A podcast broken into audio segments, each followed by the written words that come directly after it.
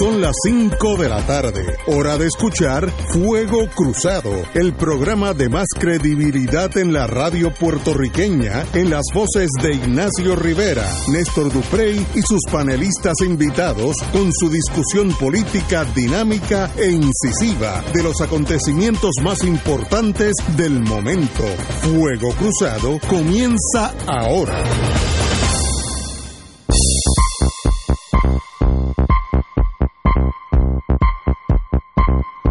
Back in the US of Regresamos amigos y amigas a Fuego Cruzado. Estoy aquí con la distinguida amiga y compañera y hermana menor, María de Lourdes Guzmán. Eh, ayer, ayer tuvimos un programa extraordinario con el licenciado Fernando Martín y hablamos de los 20 años del independentismo y la lucha por Vieques, toda esa tragedia, triunfos, dolores, alegría, todo eso mezclado en un cóctel molotov de la vida. Y mañana, a petición de todos ustedes que hoy en la mesa de Génesis todo el mundo quedó regustado con ese programa, repetimos este programa. Así que mañana a las 17 horas, la entrevista a nosotros, dos horas, el independentismo y la lucha por Vieques hace 20 años de historia, desde David Sanes hasta hoy de verdad, de los mejores programas que hemos tenido aquí y nosotros estamos aquí hace veintipico de años, desde que empezamos con el compañero Gallizá, que en paz descanse. Así que, pero estamos aquí hoy con una de las niñas de ese movimiento, María de Lourdes, que también tenemos una carpeta, no creas, no creas, no sé, no creas que tú estás por la libre, tenemos, pero qué bueno que tenés, que Puerto Rico cuenta con gente como tú. Qué bueno. Te lo digo de la mejor sinceridad de mi alma. Qué bueno. Hay mucha gente buena en este país, yo estoy totalmente convencida. Hay mucha gente que que lamentablemente este pues hemos sido satanizados a través de la historia verdad que es parte de eh, el protocolo de del país colonizador, ¿verdad? Este, demonizarnos a los que luchamos en contra de ese de la colonización y sin embargo la gente eh, pues cree en ese prejuicio, cree en esa etiqueta que se nos pone, cree en esa tacha que se nos pone y basta con que uno le diga a algunas personas que es independentista para que entonces empiecen a mirar a uno y a tratar a uno de forma distinta lamentablemente pues eh, muchos medios se ocupan de cerrarnos las puertas también para que no llegue el mensaje que nosotros queremos darle a nuestro pueblo eh, para ayudarlos a entender, ¿verdad? Que, que el coloniaje nos ha hecho mucho daño, nos ha amarrado las manos.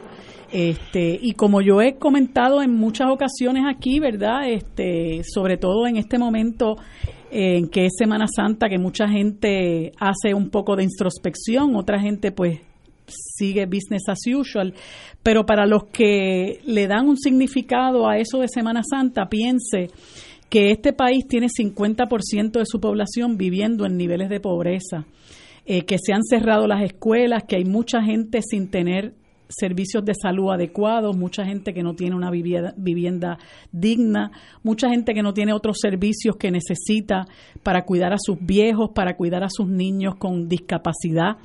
Eh, esa precariedad en la que hemos vivido, eh, porque mucha gente también pierde sus empleos, porque se genera violencia eh, entre de muchas maneras, pues lamentablemente nos hemos convertido en una sociedad donde no, no nos ocupa lo que es la tristeza y la miseria eh, que vive el otro. Y tenemos que pensar que el coloniaje, eso es lo que nos ha traído, que nosotros no tenemos la calidad de vida a la que tenemos derecho, la calidad de vida a la que podemos aspirar, la calidad de vida que podemos tener con tanta y tanta gente buena y talentosa que hay en este país, independientemente de cómo piensen, porque hay gente buena en todos los lugares, pero sencillamente somos unos más que otros los que vivimos el prejuicio, el discrimen, la tacha, el aislamiento, eh, el dejamen sencillamente porque pensamos como pensamos. Yo no quiero entrar en ese mundo porque ese mundo pues uno está prejuiciado por la Guerra Fría, pero quiero decir, y ahora pues me salgo de mi pequeño closet donde he estado tal vez toda una vida, que gente... Que hora que salga. No, no. O sea, tú llevas, tú llevas, tú llevas años tratando de sacarme. Eh, en noviembre del 1989 cayó el muro de Berlín. La Unión Soviética desapareció el 25 de diciembre del 1991. Sal de ese que tú estás como en la, en la dimensión desconocida. Pero, no, pero voy a, a brincar. Fidel Castro se murió. No me diga eso. Sí. De verdad. Se murió. Lenin tampoco. Sí, toda esa gente está muerto ya. Mira, ahora quiero decir una cosa, lo digo porque estamos tal vez en la semana mayor para aquellos que son católicos. Cristianos en general. Cristianos en general. Qué bueno que Puerto Rico cuenta con gente como María de Lourdes Guzmán, que está aquí al frente mío, una amiga, abogada, se gana la vida, ha pasado la salsa el Guayacán por ser independentista, le hubiera sido mucho más fácil ser otras cosas que yo todavía la estoy aconsejando. Pero qué bueno que Puerto Rico cuenta con gente de ese temple que puedan continuar caminando de frente al futuro que nos traiga la vida. Yo, yo no, en eso yo no tengo este visión, este, yo no tengo grandes eh, eh, eh, esperanzas de nada todas las esperanzas para mí son buenas. Ahora, con gente como la compañera, y lo digo con más, mi más profundo eh, sinceridad, Puerto Rico tiene posibilidad porque es gente buena. Ah, que cometan errores, que piensen en, en, dos y dos es cuatro y no ocho. Eh, esos son mm, cosas pequeñas. Pero qué bueno que Puerto Rico cuenta con María de Guzmán, Ayer tuvimos aquí a Fernando Martín, también un programa que es exquisito. Mañana sale al aire a las 17 horas. Aquí tenemos esa reunión que es extraordinaria. Un país que tiene ese calibre de persona tiene esperanza para lo que quiera ser, sea independencia, sea Estado Libre Asociado, sea otra cosa, sea estadidad, lo que sea. Con ese calibre humano, en inglés se dice, you can build a nation, tú puedes construir una nación. Sin ese calibre humano no es posible construir una nación. Así que cuando yo veo aquí a la compañera, que a veces le pego billones hmm. fuera del aire, se a veces se me altera, porque yo bajo con, con la guerra fría. Pero qué bueno que somos amigos y qué bueno que estamos aquí por un Puerto Rico nuestro, porque yo no voy a vivir mis últimos años en West Virginia, de eso no hay duda. Y ella, ella ni hablar, ella vive y morirá en Puerto Rico. Qué bueno. Néstor, usted que está aquí. Mira, eh, qué bonita la vida. Para salir del túnel del tiempo. No, qué bonita la vida. Sí, no, no, no, pero es que te metes en ese túnel del tiempo. Lo veo bonito. No, no, sí, no, pero hay que salir de ahí. Porque la mayoría de la gente que nos escucha, mira, en Wrigley Field ya los juegos de pelota se juegan de noche también. Antes, en la época de la Guerra Fría, en Wrigley Field no había luz, no había no, no, había alumbrado. Estoy de acuerdo. Así que mira lo que ha cambiado el mundo. Pero aterrizando ahora en Puerto Rico, ayer nosotros dedicamos el programa monográficamente al tema después de Vieques. al tema de Vieques y los 20 años de, de los eventos de 1999 y pues las noticias del día pues las soslayamos no no no, no entramos en ellas y ayer eh, se anunció algo que yo creo que una de las señales de que andamos eh, bastante distraídos como sociedad es que no haya llamado la atención que merece.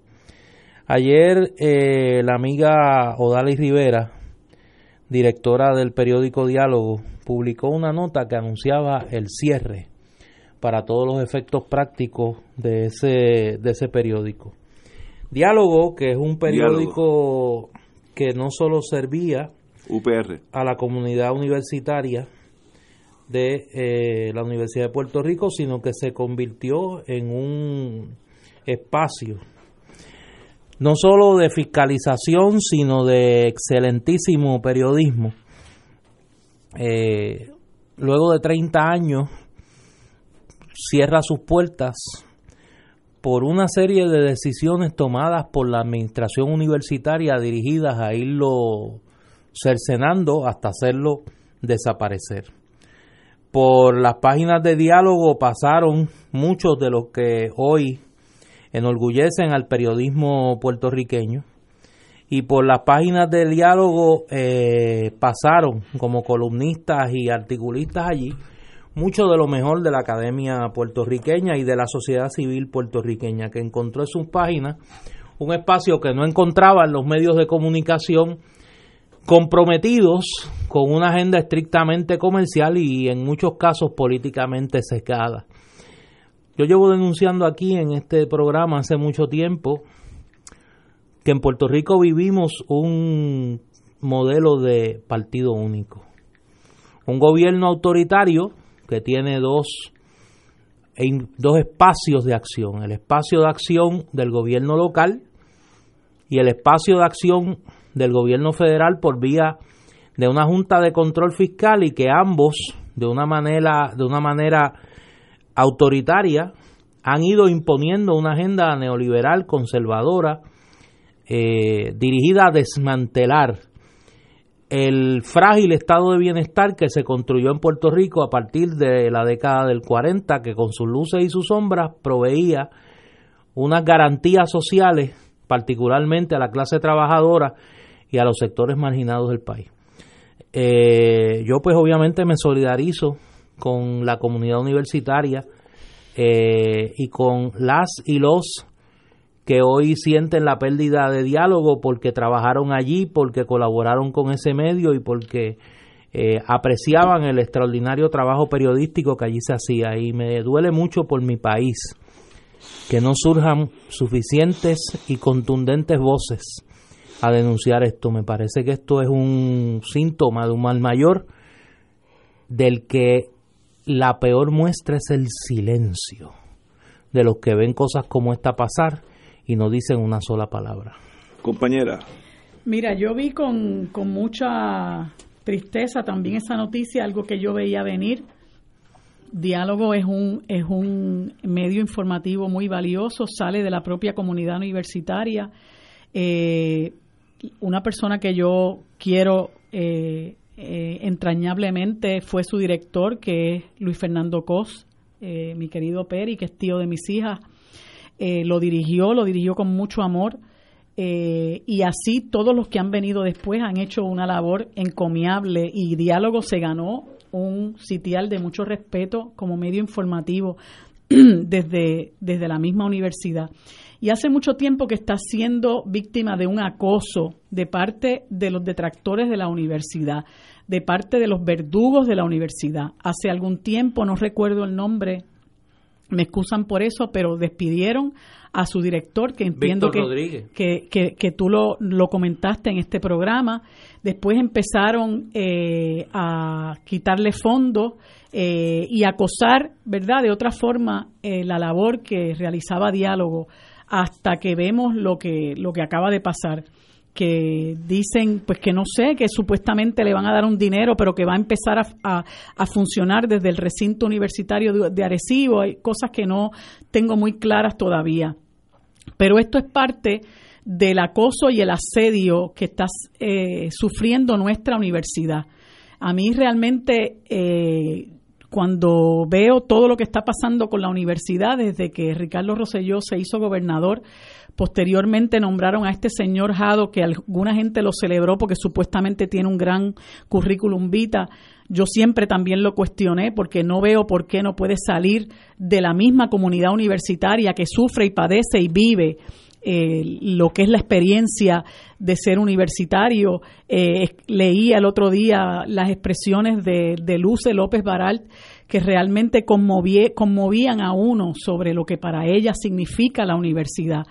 Eh, ¿Cómo no podía haber una persona como ella, verdad? No necesariamente ella, pero como ella, que dirigiera los destinos de, una, de nuestra universidad, la Universidad del Estado, que es una institución amada por muchos de nosotros, que es emblemática de nuestro país, que es nuestra universidad.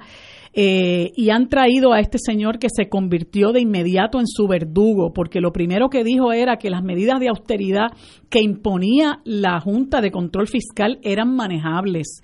Y después se hizo cómplice de todos los recortes eh, que impuso la Junta de Control Fiscal y no solamente eso, las medidas que tomó la propia Junta de Gobierno, aumentando la matrícula, aumentando los créditos, reduciendo las exenciones, eh, negándole, eh, atacando el, el, el, plan de retiro de los, eh, de los empleados de la universidad, de los profesores, manteniendo esa, esa medida tan injusta como son los profesores sin plaza y así por el estilo, ¿verdad? Al punto de estar estrangulando nuestra universidad y permitir que la universidad cambie su filosofía de ser nuestro centro de educación superior que le brinda a nuestro, a nuestra, a nuestro pueblo eh, una, una educación accesible, pública y de calidad. Con todo eso, ellos han trasteado. Eh, pues Diálogo ha sido víctima de esa visión. Eh, y hoy leía una, una columna del querido profesor eh, Fren Rivera Ramos, alarmado igualmente por lo que está pasando y alarmado también un poco por la dejadez y la indiferencia del país en cuanto al asedio, al acoso eh, del que está siendo víctima nuestra universidad, al punto de haber expresado que una reunión del claustro no pudo llevarse a cabo porque no había quórum. Eso duele en el alma. Y yo, por un lado, veo cómo el país se levantó, cómo el país se indignó con la expresión del gobierno de que se habrían de recortar 30 millones de dólares al centro médico, que eso llora ante los ojos de Dios, porque en, la, en el centro médico se atiende nuestra gente pobre también, y no solamente porque es la institución hospitalaria más importante para, de nuestro país, para y sobre todo para la gente de escasos recursos, sino por el talento científico que hay en ese, en ese, en esa institución. Eh, y todo eso también se puso en jaque y la gente se indignó.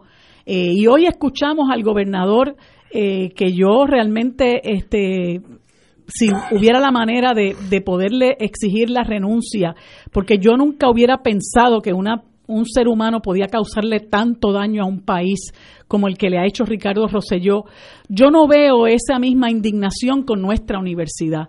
Y eso de verdad que llora ante los ojos de Dios. Yo no entiendo cómo en este momento aquí no han trancado los portones de la universidad, aquí no hay zafacones virando y, y gomas quemándose. Lo digo así porque en cualquier otro lugar ya la gente hubiera virado el país patas arriba cuando ve cómo se acosa nuestro patrimonio, cómo se pretende privatizar la WIPR lo que se hace con el centro médico y el derecho a la salud de, nuestra gente, cómo se maltrata los habitantes de Vieques y Culebra, lo que se hace con nuestra universidad y cómo es posible que nosotros estemos mirando para el lado, cómo es posible que no haya quórum en una reunión del claustro universitario. Eh, esto realmente es doloroso, es doloroso. Y mi pregunta es hasta cuándo nosotros vamos a permitir que nos sigan pisoteando. En algún momento nosotros tenemos que despertar. Tenemos que ir a una pausa, regresamos con Fuego Cruzado. Esto es Fuego Cruzado por Radio Paz 810 AM. Y ahora continúa Fuego Cruzado. Amigos y amigas, regresamos a Fuego Cruzado. Eh, yo, yo, quiero indicar que Diálogo, que era un periódico eh, bisemanal, creo que era, si no me equivoco, muy, muy competente, gente que uno se da cuenta que los que escribían eran intelectuales, eh, pero estaba bajo la sombrilla de la UPR, que Puerto Rico, bajo su quiebra absoluta, tenemos que mirar para atrás y entender y admitir que es, hasta difícil para mí decirlo. Nosotros no hemos pagado un centavo de la deuda nacional que son 72 billones, no hemos pagado un centavo de la quiebra del sistema de pensión, que son como 30, así que ya estamos sobre 100 billones, ni tampoco hemos pagado un centavo de los intereses de la deuda, de eso hace dos años.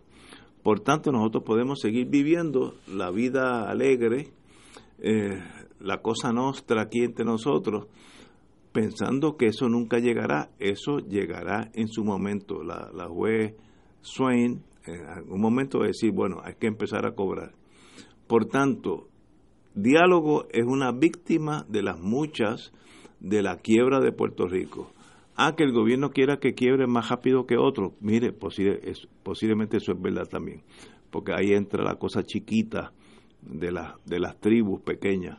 Y en, para mucha gente de derecha, en diálogo había mucho comunista, etcétera, etcétera. Ese tipo de cosas trivial, irrelevante. Pero Puerto Rico no tiene el dinero para mantener ese periódico y en Puerto Rico, fíjense si hay ese problema que de los periódicos que hay en Puerto Rico, hoy en día hay en realidad un periódico principal que es el Nuevo Día, eh, Primera Hora que es un, un apéndice del Nuevo Día, en realidad no, no, no, no es gran cosa, y más nada, el vocero y San Juan Star son periódicos que se reparten gratis. ¿Por qué? La masa crítica para mantener esos periódicos ya no existe. Y qué difícil se nos ha hecho para nosotros comprender la quiebra mayor de un Estado. Puerto Rico no tiene dinero ni para tomar autopsia en el centro médico. esa es la realidad. Ah, que nos duele. Qué doloroso. pero fíjate ah, qué difícil, qué difícil es creer ese discurso tuyo, Ignacio, de la quiebra y de que nosotros no creemos que Puerto Rico está en bancarrota, que ya no somos la vitrina del Caribe. Que no porque ven acá, ¿y por qué COI no es víctima de la quiebra del gobierno de Puerto Rico? Porque aún en la y hay Y hay millones de dólares para regalárselos a COI. Ok, aún en las peores crisis hay vultures, ¿cómo se llaman vultures? Los, pájaros esos que, eh, ¿cómo se llaman? Los, los pájaros que comen... Sí, sí, buitres. Buitres. Aún en Haití hay buitres. Sí, por eso, y nosotros tenemos también que deshacernos de buitres. Hoy no va al Departamento de Hacienda a robarse el dinero. COI disfruta un contrato que alguien le da. ¿Y por qué para COI la quiebra no es una no, no, no es un problema. Y yo te puedo hacer una lista. O sea, la guagua del gobernador, te puedo hacer una lista. Pero es que o sea, el problema no Ignacio es que es no que tienes razón. Por eso pues entonces no pues, pues yo, yo no puedo tener razón y a la vez tú argumentar que aquí el problema es que nosotros no entendemos que estamos en quiebra. No. Que los dos, no, no, no, no. Los dos tenemos razón. No, no, no. Aquí el gobierno de Puerto Rico decidió liquidar a diálogo, como ha decidido liquidar la universidad. Hoy el gobernador de Puerto Rico dice que va a abrir una alianza público-privada para la Academia de la Policía y que la Universidad de Puerto Rico tiene que competir con el resto de las universidades, incluyendo la Universidad Ana Geméndez, que mire todo, hay que vivir en Groenlandia para no saber que ese contrato se lo van a dar a la Universidad Ana Geméndez. Hay que vivir en Groenlandia para no entender eso. Y entonces esa narrativa del privilegio, de la corrupción, del saqueo, de la, de, la desidia, choca con el lloriqueo de que Puerto Rico está en quiebra. ¿Pero qué? ¿Pero está en quiebra para quién? para todo el mundo. No, menos, no es verdad. pero espérate, Puerto Rico dejó de producir billones de dólares cuando la 976 se fue. Es un hecho matemático. ¿Por qué se fue aquí el Chase Manhattan, Citibank, el Royal Bank of Canada? ¿Por qué se fueron todas las petroleras norteamericanas? Porque Puerto Rico quebró. Y nosotros, los que quedamos aquí, que somos nosotros tres, hoy no vino el Provost Marshall, debe tener alguna acción correctiva. Nosotros tenemos que aprender a vivir con muchísimo menos, con una tercera parte de lo que vivíamos hace 10 años. Porque eso es lo que va a pasar. Ignacio. no estoy diciendo que gane el partido. Sí, pero es que eso no, no, no, sea. no, pero es que eso, Es que Ignacio. no hay el dinero para vivir. Eso no como te lo vivíamos. tienes que decir, eso no se lo tienes que decir al pensionado y a la pensionada que tiene que estar todos los meses, que no puede ir al viejo San Juan a almorzar todos los días, no puede darse ese lujo, Que no. tiene que decidir si compra las medicinas o si paga la luz. Déjame hablar, déjame hablar. Ok. Déjame hablar. Luego tú me dejas. Sí, sí, no, no, yo te dejo hablar, pero déjame hablar. Ese pensionado no le tienen que explicar que Puerto Rico está en quiebra, él está en quiebra hace años. Y Elías Sánchez, ¿cuándo va a estar en quiebra? Y la familia Rodríguez, ¿cuándo va a estar en quiebra? ¿Cuándo esa gente van a estar en quiebra? Y los que se han hecho millonarios en dos años en este gobierno, millonarios. No es que tienen dos o tres pesitos, se han hecho millonarios. ¿Dónde está la quiebra de esa gente? No, no, no, no. Aquí hay una decisión consciente de hacer millonaria a una gente y empobrecer a otra. Y destruir unas instituciones aquí. Por eso es que yo cuestiono el planteamiento de la quiebra, porque mientras la mayoría del país está quebrado, está en la miseria, aquí hay una gente que se está enriqueciendo de esa quiebra.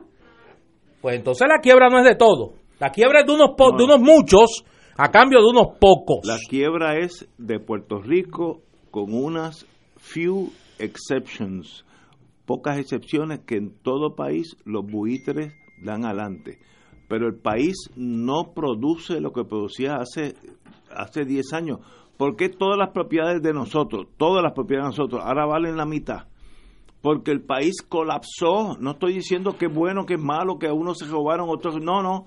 Es que el, el país entero entró en un ciclo de decadencia económica. Hasta que no inventemos otra opción, puede ser otro estatus para controlar a los muchachos que quieren un estatus diferente, lo que sea. Hasta que tú no concentres eso, tú vas a vivir con mucho menos. Vas a vivir con una tercera parte de lo que tú vivías hace Sí, pero 10 lo que yo te estoy Ah, que hay diciendo. unos pillos. No, Bueno, no, no, yo va- te estoy diciendo que aquí hay un sector del No, país. que es chiqui- eh, ínfimo. Una décima parte de un por ciento Chico, se está haciendo millonario. Chico Ignacio, ¿cómo tú me vas a decir a mí? ¿Cómo tú me vas a decir a mí? Tú mismo trajiste aquí hace una semana que Julia Keller repartió un billón de dólares en contratos y no hay dinero para diálogo en la universidad. Se roban un billón de dólares en el Departamento de Educación Pero vamos- y no pueden mantener un periódico en la Universidad de Puerto Rico. Vamos eso no es quiebra, eso es corrupción. Eh, hay un hay un porcentaje de corrupción. Kelleher un ejemplo bellísimo. Oye, un de billón de corrupción. dólares no es un Pero, porcentaje. no, no, un porcentaje de corrupción. Kelleher, corrupción en un país que está quebrado. Pero la realidad es que está quebrado, aunque haya pillo. Pero como sigue- te digo que él es el, te digo Elías Sánchez, pero- te digo pero- Whitefish, no, te- si quieres que siga. No sumas 15 personas. Los hijos talentosos. Los hijos ok. talentosos, Vamos pero si una- todos los días tenemos que discutir cuatro o cinco aquí. El problema es, que el país no no, da no, no, más. el país es muy grande. No, no. El problema es que aquí hay una gente que decidieron hacerse millonarios con la quiebra. Mira, uno de los principales causantes de la quiebra, anda por ahí Orondo Luis Fortuño. Sí. ¿Cuándo le llega la quiebra a Luis Fortuño? No le va a, la llegar. puerta de la casa. No le va a a llegar. la puerta de la casa, ¿cuándo le llega la quiebra a Luis Fortuño? No le llegará. Pues no le va a llegar, Va a llegar. pues entonces no es una cuestión Pero de quiebra. el país- Es una cuestión de robo, No, de no, saqueo. no. Si, si tú fusilas todas esas personas, el problema económico del país es el Lo que pasa es que aquí la quiebra no se creó, la quiebra no se creó porque Po- vinieron unos extraterrestres se chuparon el dinero. fueron las 936. Aquí la quiebra la creó, la creó una gente que son los enemigos enemigos del país que tenemos hoy. Aquí hubo una gente que se fue a cabildear a los Estados Unidos para que a nosotros nos quitaran las 936. Y se las quitaron. no- pues, pero ¿quién fue el que orquestó eso? Ah, bueno. Gente que decía que eso era mantengo corporativo y yo no puedo tener mantengo corporativo en un país que yo quiero que se convierta en un estado porque son como el ratón del de ferretería. Ellos, con tal de que nadie se come el clavo, me perdonan, lo orinan para que coja voz. Así son. Y no quieren que el, el país eche eche pelo. No, ellos quieren destruir el país porque para empezar no nos consideran país. Y mientras menos país seamos, seamos territorio. Yo tengo una discusión con una gente que me, que me dice a mí, están tratando de, de convencerme de que nosotros vamos a tener cultura cuando seamos Estado de los Estados Unidos porque viven en, en, la estratosfera. Pero, es que la quiebra de este país nosotros no la podemos eh, analizar como si eso hubiera venido de hoy para mañana. Eso fue producto de la acción maquiavélica de unos políticos que lideraron el, el, destino de este país y se fueron a los Estados Unidos y dijeron, espérate, aquí nosotros tenemos una, una este, unas disposiciones en el Código de Rentas Internas de los Estados Unidos eh, o unas disposiciones que le permiten a las corporaciones foráneas tener unos beneficios. No, eso no lo tenían los estados. Así que mire, eso hay que liquidarlo porque aquí no hay mantengo, eso es mantengo corporativo. Se las llevaron y no teníamos plan B. y de momento nos quedamos sin decenas de miles de empleos y hubo no hubo sustitución de esas empresas. Todavía no hay plan B. y después vinieron los otros que le hicieron eco a empezar a endeudar el país para gastos operacionales, para, para elefantes blancos, para prestárselos a los amigotes, para saquear el país. Y cuando venimos a ver, nosotros tenemos, abrimos los ojos y tenemos 72 mil millones en deuda. O sea, eso no, no viene por obra y gracia del Espíritu Santo, ni por el pasar del tiempo. Aquí hay unos responsables. Lo que pasa es que esos responsables están hoy día más ricos todavía y están burlándose de el país y no han terminado con la faena de destruirnos.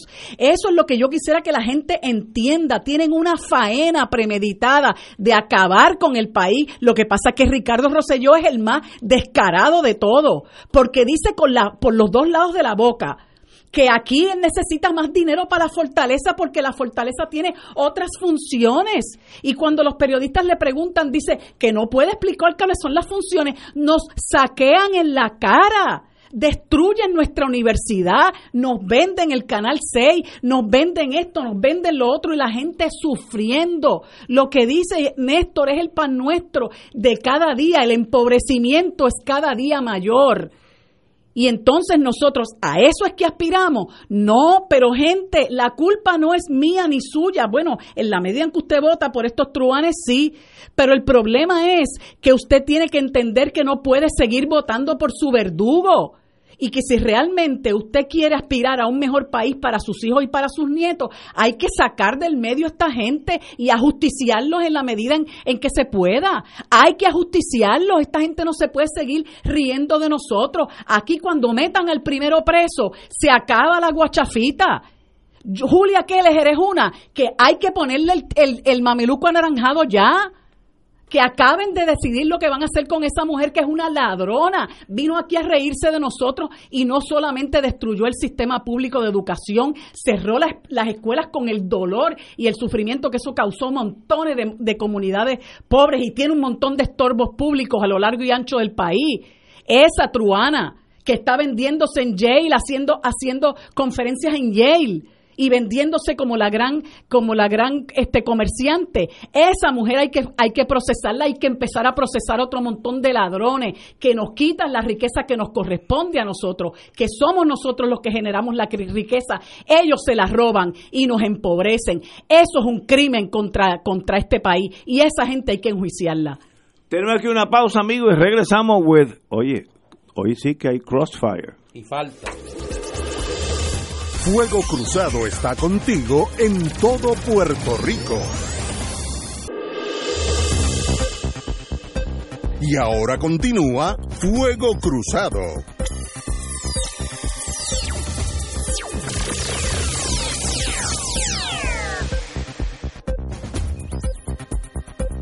Regresamos amigos y amigas Fuego Cruzado. Yo creo que estamos hablando lo mismo de diferentes vertientes. No, no estamos hablando lo mismo. Pero no, pero es que no me, no, me cualifique lo que yo estoy diciendo como lo mismo que tú estás diciendo. porque no es verdad. Yo no estoy necesariamente en contra del análisis de ustedes. Ah, es otra cosa. Ustedes son dos personas inteligentes, uno hombre, otro mujer, igualmente inteligente, gente seria, decente. Puerto Rico tenía una economía, no estoy hablando si es bueno o malo. cuando empezó la Guerra Fría, Estados Unidos dijo, espérate, tenemos que allá en el Caribe tener algo que funcione.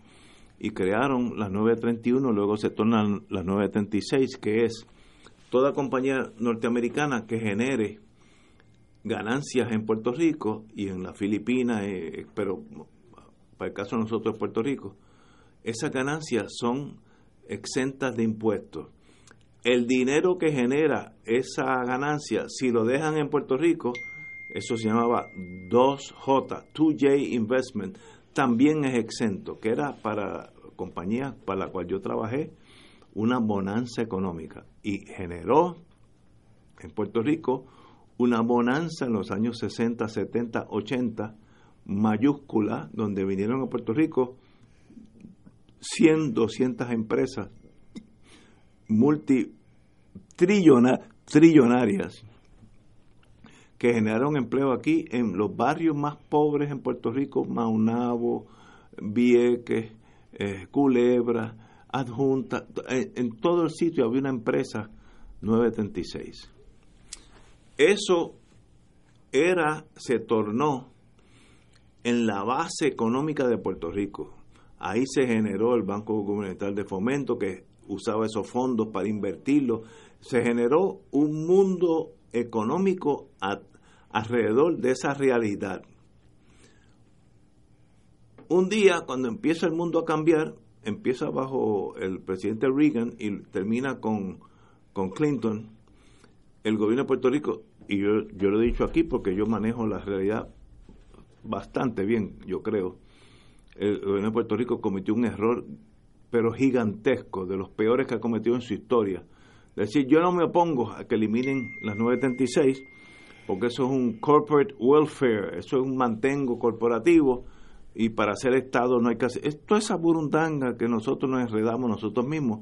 Y Estados Unidos, bueno, yo la quería eliminar, pero si ustedes no se oponen, mucho más fácil eliminarla. Y se eliminó efectivo 2005. Nosotros, eso fue en el 98. Nosotros seguimos la vida loca y un día llegó. Nosotros somos mucha gente, Ignacio.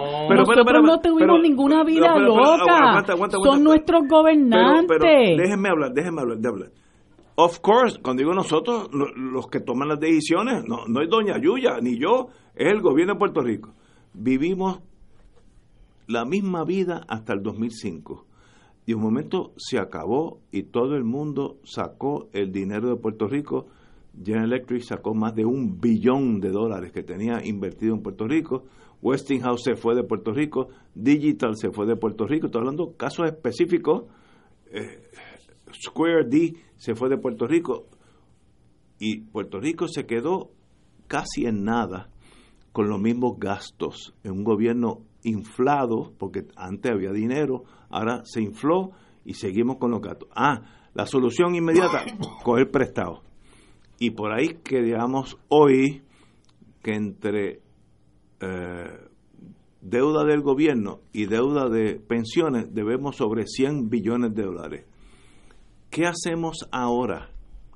Yo no estoy diciendo que la solución sea la independencia, puede ser puede ser el Estado Libre Asociado eh, culminado, puede ser, puede ser, yo, yo no tengo, yo no estoy diciendo aquí yo tengo la verdad cogida por el rabo. Ahora, lo que sí está pasando es que tenemos un gobierno sin dinero de cada 10 dólares que entraban antes al gobierno, ahora entran dos y, y, y, seguimos gastando cuatro, cogiendo prestados, ya se acabó, ya no podemos coger más prestados porque no, Puerto Rico bajo la quiebra no puede coger prestado.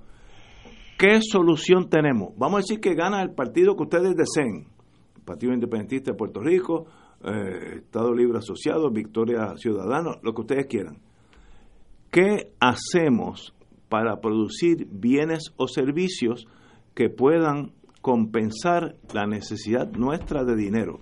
Vamos a fusilar, antes que vengan, vamos a fusilar 100 personas que son sanguijuelas y se están llevando todo el dinero de Puerto Rico. Ya lo fusilamos esta tarde y yo no tengo problema, yo, yo ser el verdugo, ir al, morro, una cosa simbólica, matarlo a los 100. Ok, al otro día, al día 100 más 1, el problema económico sigue igual. No podemos vivir con el dinero que producimos, porque estamos produciendo casi nada.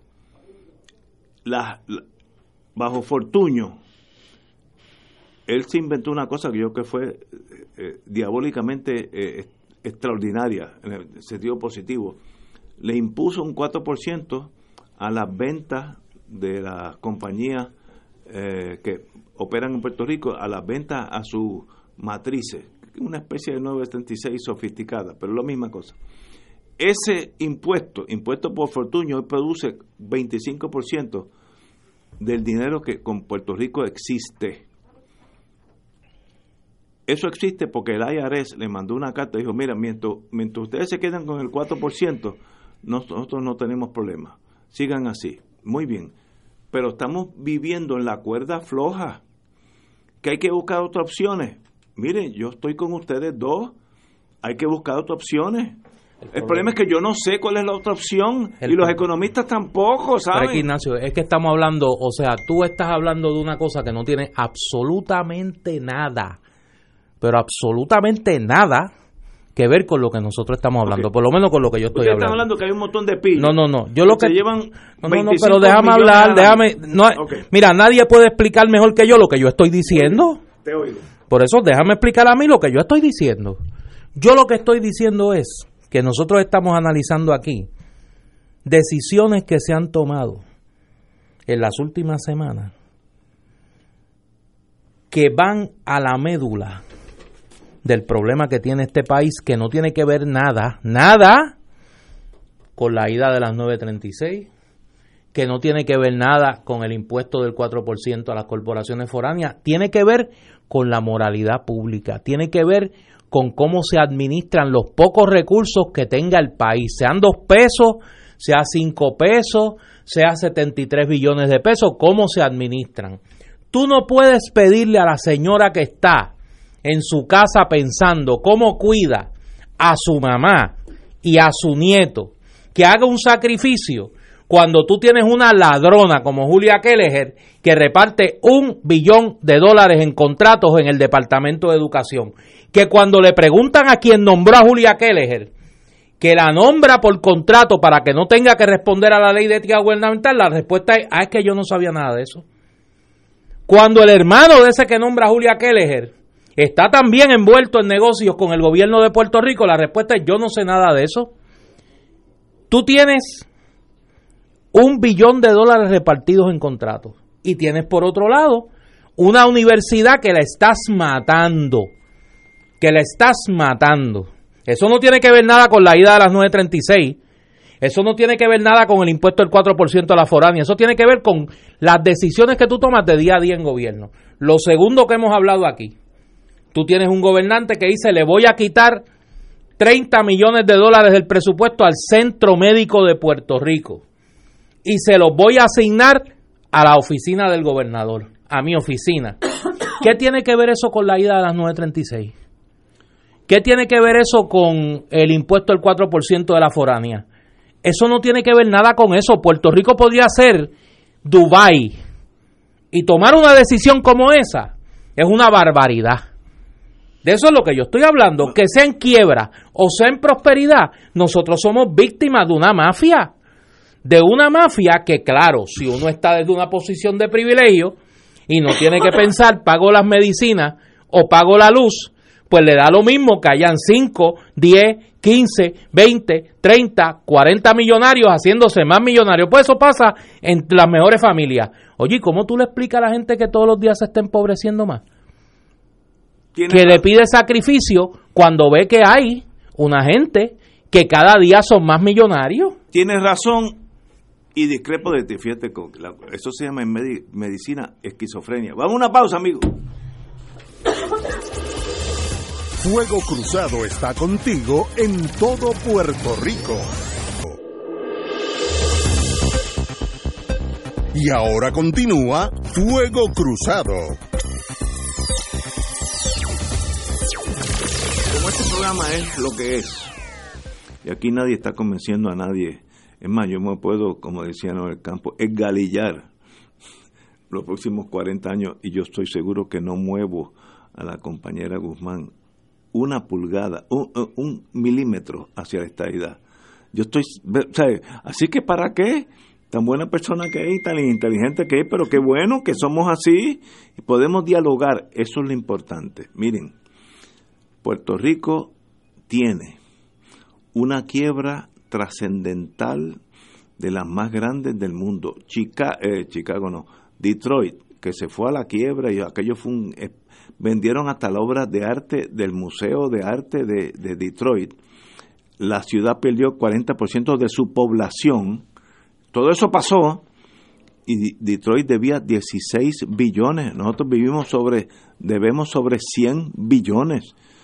Ah, que eso es casi impagable. Mire, yo creo que es impagable. Lo digo con toda sinceridad, yo no creo que nosotros podemos pagar eso. Que dentro de esa vorágine, dentro de esa tragedia griega mayúscula, hay un montón de sanguijuelas, buitres, culebras venenosas, este, aves de rapiña, también es verdad. Pero eso no le quita el problema básico del país, que el problema básico del país es que tiene que evolucionar hacia otra cosa, en el sentido económico estoy hablando, o política, porque a veces las cosas van mezcladas, para poder existir como existe Jamaica, Santo Domingo, Trinidad Tobago, Saint Lucia al lado de nosotros, San Martín. Yo no puedo decir, pues nosotros vamos a seguir como estamos, debiendo 100 billones de dólares, y si nos permite el gobierno federal, cogemos 25 billones más en los próximos tres años. Eso no va a pasar. Como eso no va a pasar, ¿qué hacemos? Entonces tenemos un montón de problemas quitarle al centro médico 31 millones de dólares es literalmente matar gente. Pues el que llega allí desvalido se va a morir, pues se va a morir. Sí, pero no es quitárselo y echarlo al zafacón. No, no. Es quitárselo al centro médico. ¿Y ponerlo en otro lado? No, no, otro lado es genérico. Ponerlo en la oficina del gobernador. Pues, pues muy bien, vamos a estipular que eso está equivocado. El problema es que no hay el dinero para correr el gobierno. Es que lo hay, Ignacio. esa, premisa es eh, equivocada. No, pero escúcheme, escúcheme. ¿Cómo puede decirse que no hay dinero cuando hay una ladrona que ha eh, regalado 902 millones en dos años y dos meses en contratos, casi un billón de dólares y cerró más de 140 escuelas. O sea, ¿cómo puede encajar eso como, una, como algo lógico?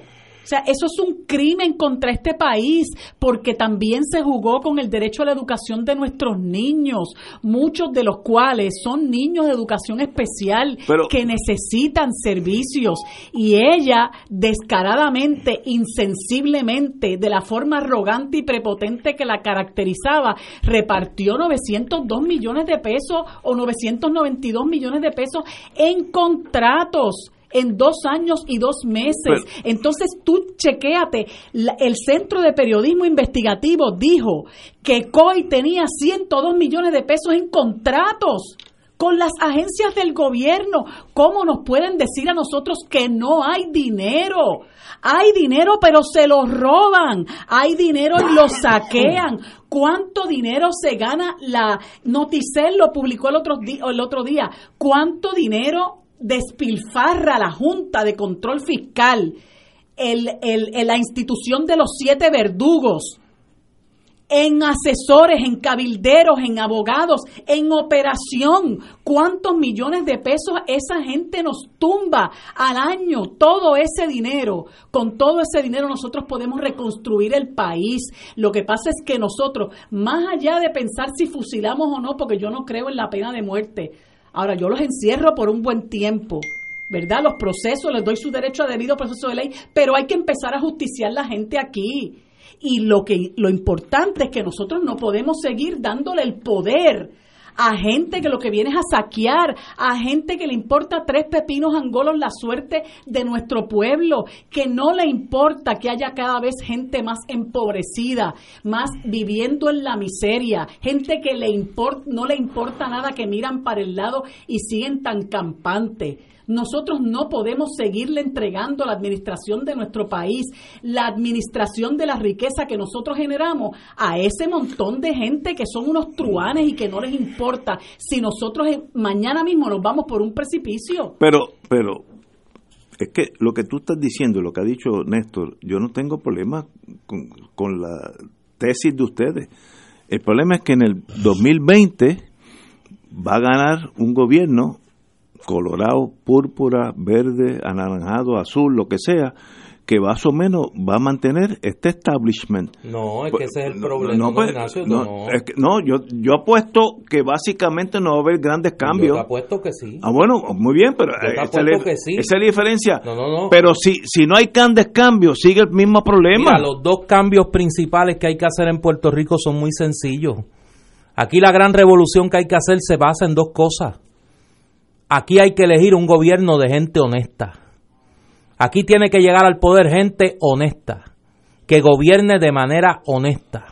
Y lo segundo, tiene que ser un gobierno eficiente, que haga las cosas que se supone que tiene que hacer, que no esté dedicado a enriquecer a los que ayuden a llegar al poder al gobernador y que no esté dedicado a entorpecer a la gente que quiere echar hacia adelante el país.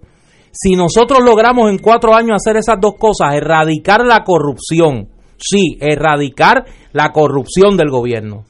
Y segundo, poner el gobierno a trabajar de manera eficiente, que el gobierno haga lo que se supone que tiene que hacer, nosotros habremos hecho una gran revolución en Puerto Rico, porque nosotros no tenemos gobierno y nosotros tenemos el gobierno secuestrado por unas mafias unas mafias que cuentan con la impunidad del aparato no solo del gobierno de Puerto Rico, del gobierno federal. Y que sabemos aquí que hay una gente que jamás van a pisar un tribunal. No va a pasar. No, pues claro, no, van a pisar un tribunal.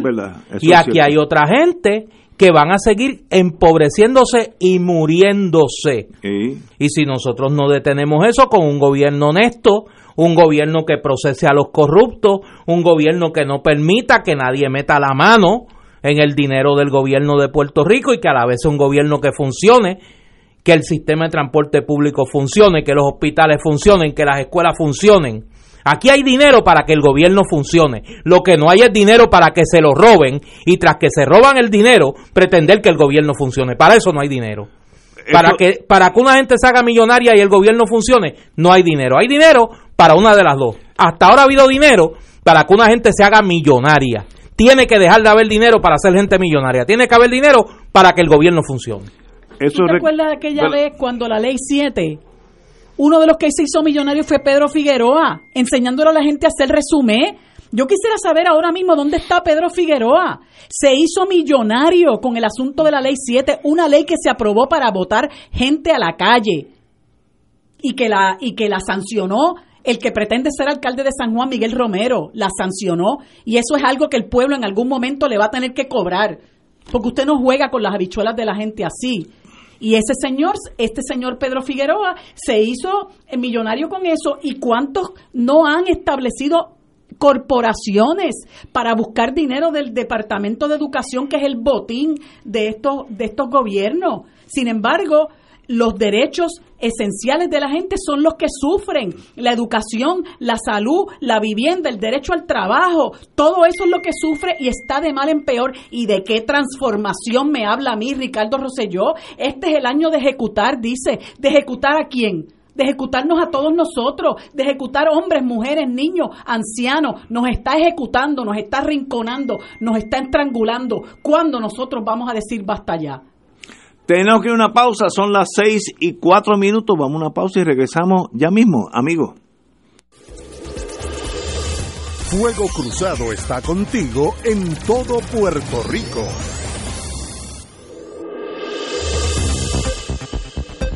Y ahora continúa Fuego Cruzado.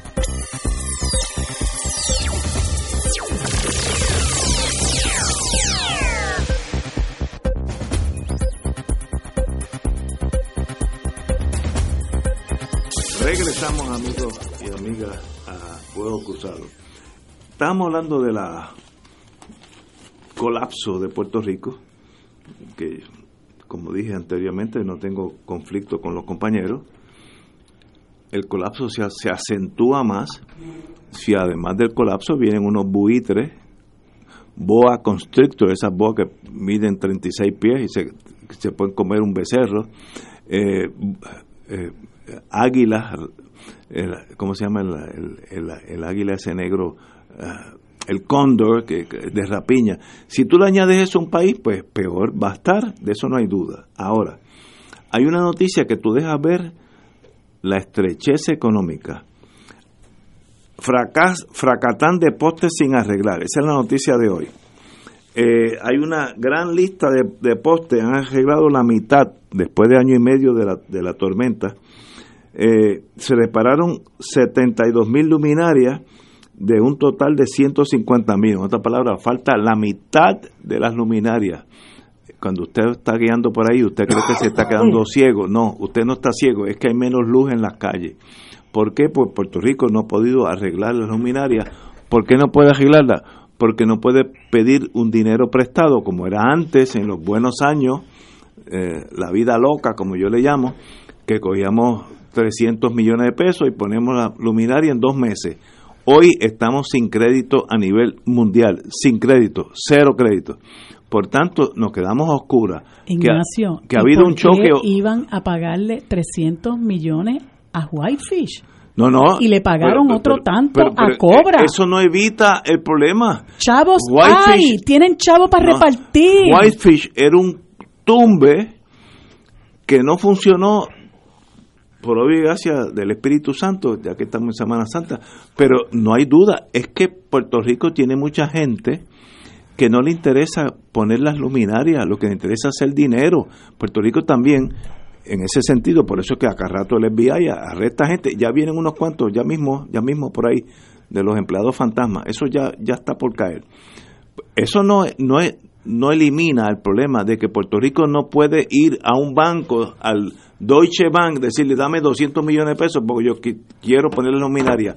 No se lo van a dar porque no se lo van a, ahí tenemos, ves, ves por qué tenemos un problema. Tú planteas eso como si el gobierno de Puerto Rico hubiese estado cruzado de brazos, aquí no se hubiese hecho nada para que pusieran los postes y los postes están ahí pudriéndose y los de cemento desgastándose desde el paso de María. Aquí se le pagaron a la compañía Cobra, no a Whitefish, a Cobra, 935 millones de dólares para que reparara los postes. ¿Cómo es posible que 935 millones de dólares después se diga que cuánto es la mitad? De los postes que se cayeron están no, se pusieron. por eso.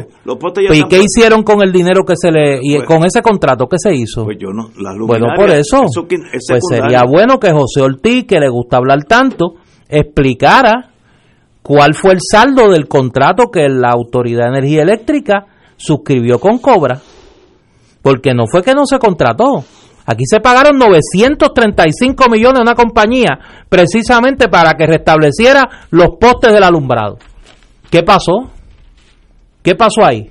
Volvemos a lo mismo. Los postes. Si nadie está pendiente y da lo mismo que sea Cobra o que sea Whitefish y que roben y no hagan el trabajo, pues no lo harán. Es que no Otra muestra que el gobierno no funciona. El gobierno no puede poner las luminarias porque ya FEMA, no Puerto Rico, estructuró los postes, ya sea de madera o de cemento. FEMA, ya están puestos. Las luminarias del Estado, el Estado no puede comprarlas porque no tiene crédito. Pero si ya pagó no, por un contrato para eso. Es para poner los postes. Los postes ya están puestos. Las luminarias, las luces que alumbran de noche cuando tú vas por ahí, eh, eso son otras cosas. Nosotros, ¿qué hacemos? Y yo no estoy en contra de ustedes dos. Quiero que esto es lo bonito de este programa. Yo no estoy en contra de ustedes dos. ¿Qué hacemos para que este país se mueva en el sentido de, de economía? No vamos a vivir como vivimos en los años 60 y 70, eso no va a volver. Que, que tú comprabas una casa hoy y el año que viene valía 10% más y el año que viene costía 30% más, eso no va a pasar. Las propiedades en Puerto Rico hoy valen la mitad de lo que valían hace 10 años. Eso es un hecho estadístico. Aquellos que están notarios, que están en ese mundo, saben lo que está. Pero es que es bien fácil. Pues ¿Qué hay que hacer? No, Pues, pero es que es bien fácil. hacer un país nuevo No, con no, no, otra. Lo que tiene que haber es una clase de gobernante distinta. Por ejemplo, en México se hartaron de la corrupción. En México había un régimen de dos partidos, lo que Andrés Manuel López Obrador llamaba el PRIAN. Y salió el PRI, llegó el PAN. Salió el PAN, volvió el PRI. Y la clase gobernante era la misma gente. La diferencia entre Fox y Salinas de Gortari era quiénes eran los que los intermediarios en la corrupción. Y luego vino Calderón y luego vino Peña Nieto. Y era lo mismo. Tú puedes intercambiar los nombres con políticos de aquí. Y era exactamente lo mismo. Y llegó Andrés Manuel López Obrador. ¿Qué fue lo primero que hizo? Vendió el avión presidencial. ¿Qué fue lo segundo que hizo? Bajó los salarios de los secretarios del gabinete a la mitad. Y digo, aquí el que no pueda vivir con la mitad del salario que vivía el secretario que lo precedió, no puede servir en este gobierno. y eso ¿Qué es lo tercero que dijo? A los que robaron los vamos a procesar. Los vamos a procesar, van a la cárcel. No van a estar por ahí dándose vida de rico con lo que le robaron al Estado mexicano. Lo cuarto, cogió el Palacio de los Pinos y lo convirtió en un museo. A vivir como reyes otro lado, en un país que está en, que está en quiebra, empobrecido. No hay dinero para vivir en un palacio. Y se mueve en transporte público, se mueve sin escolta. Da el ejemplo. Todos los días a las 7 de la mañana hace una conferencia de prensa y se expone a las preguntas de los periodistas. No se esconde. Eso es un nuevo gobierno. Ah, eso es una nueva manera de gobernar. Muy bien, muy bien. Eso es una nueva manera de gobernar. Puerto Rico necesita algo así. ¿Por qué? Porque un gobernante así le puede exigir sacrificio a la clase media. Pero tú no puedes exigir sacrificio endeudando al país y haciendo rica a tu esposa como hizo Luis Fortuño. Emitiendo 10 préstamos sin fuente de repago en el Banco Gubernamental de Fomento mientras recortaba derechos en la Ley 7. Empobreciendo a los empleados públicos. Mientras hizo más gente millonaria en este país, incluyéndolo a él y a su esposa que se aseguró de salir del gobierno con un empleo que pagó él, entregándole la PR22 a una empresa extranjera. Eso no puede pasar. Así no van a cambiar las cosas. No puede venir un gobierno que legalice el cannabis, el cannabis medicinal y se encargue de que luego, fuera del gobierno, sus principales funcionarios hagan corporaciones para entonces hacerse los nuevos ejecutivos del cannabis medicinal. ¿Y quién es el abogado? Yo. Ah, esa no es opción de cambio tampoco. ¿Y cuál es la opción ese cambio? Uno que vino a pagarle casi 300 mil dólares a dos funcionarios. 600 mil dólares al año cobraban. Julia Keller y Héctor Pesquera. ¿Para qué? Para nada. Para que Julia Keller se robara un billón de dólares en contrato. Así las cosas no van a cambiar. Tiene que haber un cambio en la mentalidad y en la forma de gobernar. Y solo un gobierno que se sacrifique va a poder exigir sacrificio. Si no, seguiremos en lo mismo. Tenemos que ir a una pausa, son las seis y cuarto, regresamos with Madame María de Lourdes Guzmán. Fuego Cruzado está contigo en todo Puerto Rico.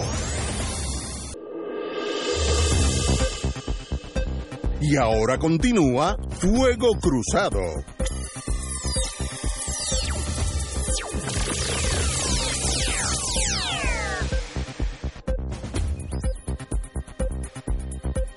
Back in the US of A, amigos y amigas, muchas gracias por todos los text, text messages que nos han enviado. Yo quisiera que tú leyeras los que me envían a mí. Sinceramente, tú debes sacar un rato considerable de leer los mensajes que la gente me está 10 minutos. escribiendo. No, 10 no te dan. 10 no te dan, tienes que sacar Pero- más tiempo. Es que, es que, entonces, yo me gustaría que, digo, menos, a ti tú tomarías dos o tres minutos. Yo recibo de la falange que lo que quieren es caña. Pero- cerrar este programa para que sea un programa de, de, de, de política pro estadidad. Los dos están equivocados. Hablemos. Mira, entre a esos amigos tuyos yo le voy a dar una gran recomendación. En Miami resolvieron eso muy fácil.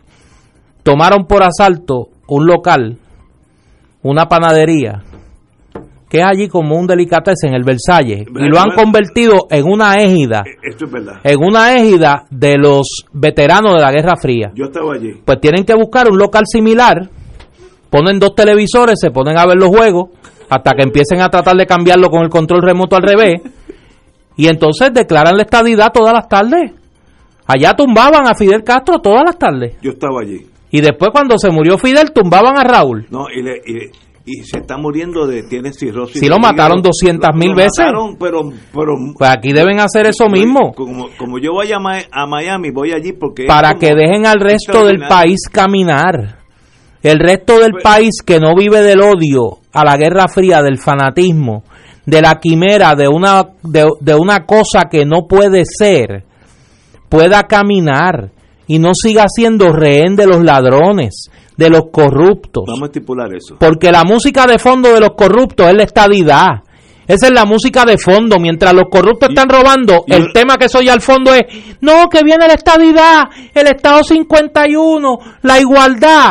Es el, esa es la canción para llevarlos a la urna. Y hay otros populares también que Para que usted, también. la abuela suya siga empobrecida, la hija suya no tenga universidad donde estudiar, los hijos suyos se vayan de Puerto Rico mientras usted sigue votando por una fantasía, por algo que no va a llegar y que solo le permite a gente que jamás se van a comer un mantecado con usted, ni jamás van a sentarse en la sala de su casa, porque no es digna esa sala de que ellos se sienten, a seguirse enriqueciendo. Porque usted se cree que la familia Rodríguez va a ir a pasar las vicisitudes que usted está pasando en lo que llega a la estadidad. ¿Usted se cree que Marco Rodríguez Gema va a ir a sentarse a la sala de su casa allí a contar los chavitos, a ver si paga la luz o compra las medicinas? No, él tiene su problema resuelto. ¿Y sabe quién se lo resuelve? Usted con su voto y la fantasía de la estadidad. Eso es todo. Ah, y vienen los otros. Los anaudi. Ajá. Los anaudi. Por ahí va, por ahí va. Los canabiólogos. Canabiólogos. Los canabiólogos. Anaudi y los canabiólogos que copiaron fueron discípulos aventajados del PNP. Discípulos aventajados y socios en comandita de muchos en el PNP. La misma, la misma decadencia. Por eso está en los dos partidos principales. Vamos a hablar claro, porque yo, por eso. yo soy abogado. por eso lo digo. cliente de los dos lados. Y en los dos y en los dos espacios políticos hay gente decente, gente buena, gente noble, gente que cree que hace lo mejor por Puerto Rico. Esto estamos de acuerdo. Pero son víctimas de unos vividores de unos ladrones, de unos buscones. ¿Y, cómo, y qué hace uno? Que son, que son eh, eh, traicionados por su propia ingenuidad. Gente que, en su buena fe les toman el pelo, porque por un lado están sufriendo lo que no sufren los que nos saquean, pero por otro lado siguen eh, confiando en la promesa de la quimera de la, de la estadidad porque una de las cosas que uno tiene que pensar es, todas esas personas, no estoy hablando de los que están guisando, porque los que están guisando están fuera de, este panorama, pero el, de, el, estadista eh, de a pie que nos escucha, ¿usted está mejor realmente hoy que hace 10 años o usted está peor? Y, y mire a su alrededor a ver cómo está su comunidad, cómo están sus amigos, su familia, sus vecinos, cómo está el país Dígale a la gente si realmente esos que le han ofrecido a usted que va a estar mejor y a cambio de eso le han sacado el voto, si usted realmente está mejor, pero muchos de ellos no les importa porque siguen creyendo en que todo va a estar bien cuando llegue la estadidad. Y lo que tenemos que entender es que nosotros vamos a hacer, primero, que ese discurso de la igualdad es totalmente fantasioso porque nosotros no podemos ser iguales de quien, de quien no es nuestro igual. Y segundo, nosotros vamos a hacer entonces, vamos a suplantar a Mississippi, que es el estado más pobre, nosotros lo vamos a suplantar. Y ellos van a pasar a, pasar a ser el segundo, el segundo este, más pobre. Y entonces lo que usted tiene que hacer es mire a ver si Estados Unidos es un país de igualdad, si es un país de justicia social para sus propios habitantes. Medio millón de gente viviendo en la calle, 30 millones de personas sin seguro médico. gente que tiene que tener dos y tres trabajos para poder capear el temporal, para poder cubrir sus necesidades. Ah, que, que, puede haber alguno que la pegó en la China. A lo mejor sí. Y mucho profesional que nosotros mismos eh, preparamos, lo exportamos porque no tenemos las condiciones para que ese profesional se quede trabajando allí y llega a un estado de los Estados Unidos donde encuentra eh, dónde obtener un buen empleo. Sí, esas historias de éxito las hay, pero eso significa que nosotros como país vamos a vivir esa panacea que nosotros como país, como colectivo, como sociedad, una sociedad latina que habla español, que tiene otras costumbres, otra idiosincrasia, otra historia. Nosotros vamos a ser mejores que Mississippi, que vamos a ser como California, que es uno de los estados más ricos. Por favor, usted no tiene nada más que buscar información. Y para empezar, Estados Unidos es el país de la mayor desigualdad. Mire, ahora, hace poco leí una entrevista que le hacen a Jimmy Carter y Jimmy Carter dice, tanta eh, tanta pelea que tiene, que tiene Trump con el adelanto de China, que quiere irse adelante de China. Pues mire, China le está como quien dice comiendo los dulces y pronto será el país más rico del mundo y el país de la economía más desarrollada. ¿Sabe qué? Eso sin armar una sola guerra, sin armar una sola guerra y con su riqueza puede hacer justicia social en su país, sin, sin, sin mencionar, ¿verdad?, que puede tener las críticas que, que, se le puedan hacer en su momento. Pero Estados Unidos se invierte 3 trillones de dólares en militarismo. Y él dice, ¿sabe qué? Con un, con un trillón de eso nosotros podemos resolver un montón de nuestros problemas sociales. Pero los invierten, ¿saben qué? Meterse en los demás países en matar gente, en derrocar gobiernos, en colocar gobiernos, colocar monigotes, que lo que hacen es servir a sus propios intereses, crear guerras para quedarse con los recursos naturales de ese país, como hicieron con Irak, y hoy tienen un país destruido, como hicieron con Libia, tienen un país destruido, como han pretendido hacer con Siria. Y todo eh, toda esa tristeza que sentimos muchos por, por la destrucción de, la Catedral de Notre Dame, mire, lo están sufriendo los sirios hace mucho tiempo porque han perdido maravillas históricas con la guerra creada por los Estados Unidos, los, los monumentos que han destruido en Irak, los que han destruido en Libia.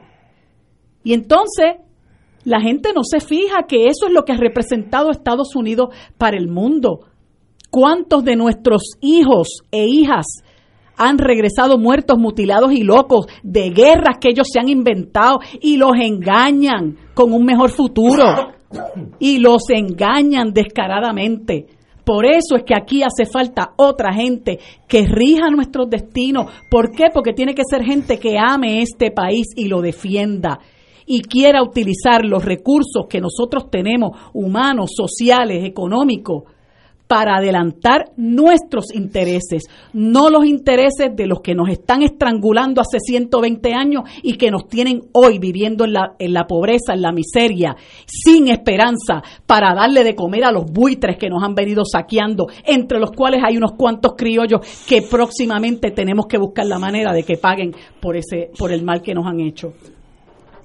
La verdad que yo oigo a María de Lourdes, me gustaría, ese, me gustaría tener ese fuego in my heart, en el corazón, esa pasión. si Puerto Rico mañana, oye, ahí están trayendo un café para ustedes dos. Creo que, gasolina. No, gasolina porque ustedes están hyper. Eh, pero no, no te preocupes. No, no, no. yo. Hyper está la gente. No, yo estoy bien tranquilo. Yo quisiera que tú leyeras. No, no, espérate, porque es que me hace el comentario no lo puedes dejar así. No me puedes acusar de que estoy hyper. No, no, hyper está. No, no, yo no estoy hyper. La gente está hyper. yo quisiera que tú leyeras los comentarios de la gente. Vuelvo y te digo. Si tú tuvieras, si tú tuvieras Twitter por 10 minutos, abrieras una cuenta de Twitter por 10 minutos y leyeras los comentarios que yo tengo que leer, tú entenderías por qué la gente está molesta. Me, no, yo te doy ese consejo. Pues, ahora, ven acá. Si mañana Puerto Rico es una república absolutamente soberana. y yo estoy seguro que María de Luis de Guzmán sería embajadora en Londres o en, Madrid. Washington tal vez declinaría eso, pero una, porque lo merece, no estoy hablando de nada negativo. ¿Qué, problema, ¿Qué solución tiene la República de Puerto Rico mañana a los problemas económicos nuestros? Mañana por la mañana. espera tu momento. pero espera tu momento. No, no, no, no, pues, Tú sabes lo que pasa, que para ti es divertido. Para ti es divertido meterte en una discusión de que y eso y entonces acorralar a María de Lourdes y María de Lourdes cuéntame es difícil esa independencia de la que tú hablas eh, ¿cómo va a ser? Porque hay una gente que me dice que sin Estados Unidos no pueden vivir y el comunismo y la Unión Soviética y todo lo demás. Ignacio, eso no tiene absolutamente nada que ver. te corrijo, ya somos independientes. Por eso, pero es que pero Ignacio, es que nadie está hablando de eso. Pues, pues, o sea, nadie está hablando de eso aquí, nadie está hablando de eso. Estamos hablando, no, no pensé, es que tú quieres, tú quieres en un baile de reggaetón que toquen a José Luis Monero y ese no es, o sea, es un baile diferente.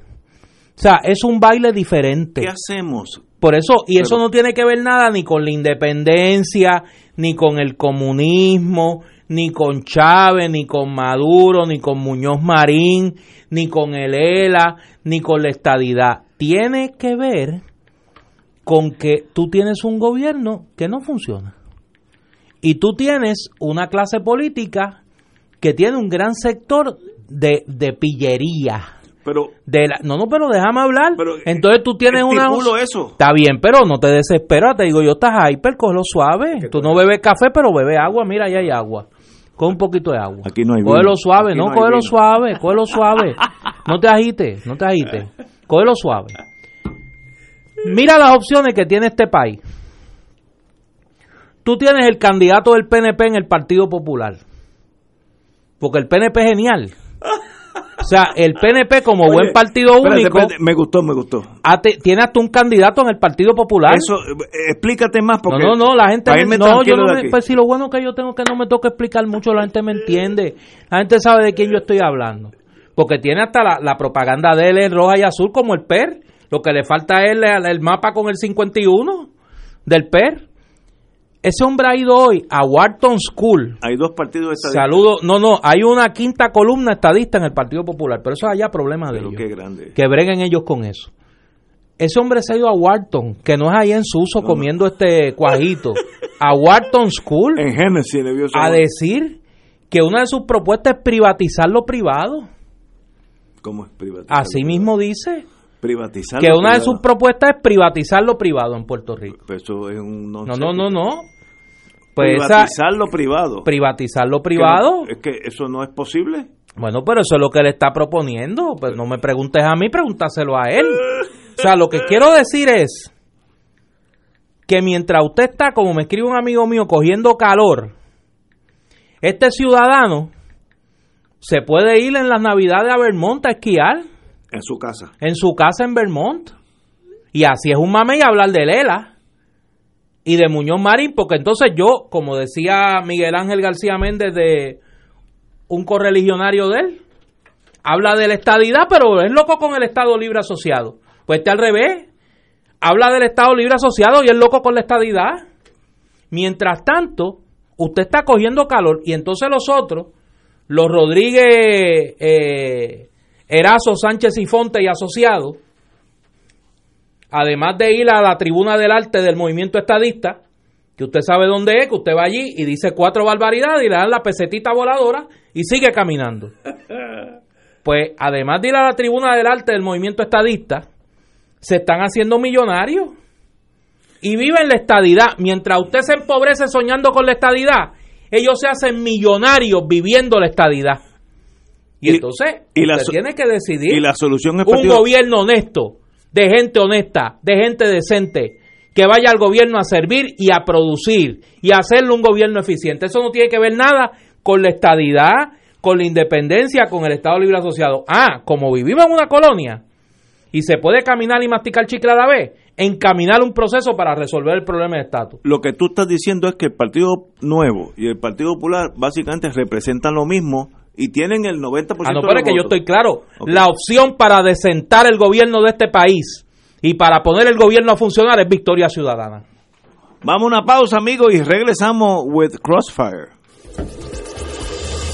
Fuego Cruzado está contigo en todo Puerto Rico. Y ahora continúa Fuego Cruzado.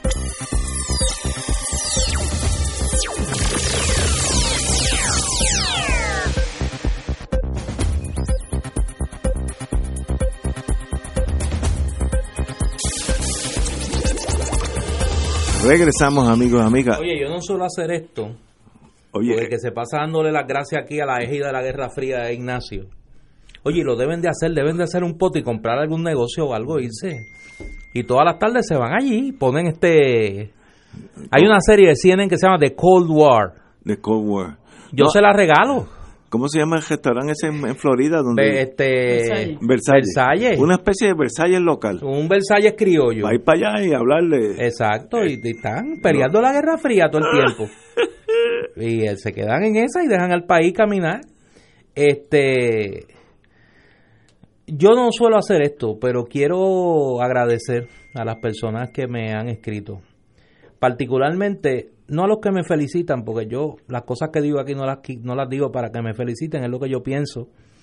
Trato de decir lo que me dicta mi conciencia y mi corazón. Pero a los que se preocupan, no se preocupen. yo me cuido.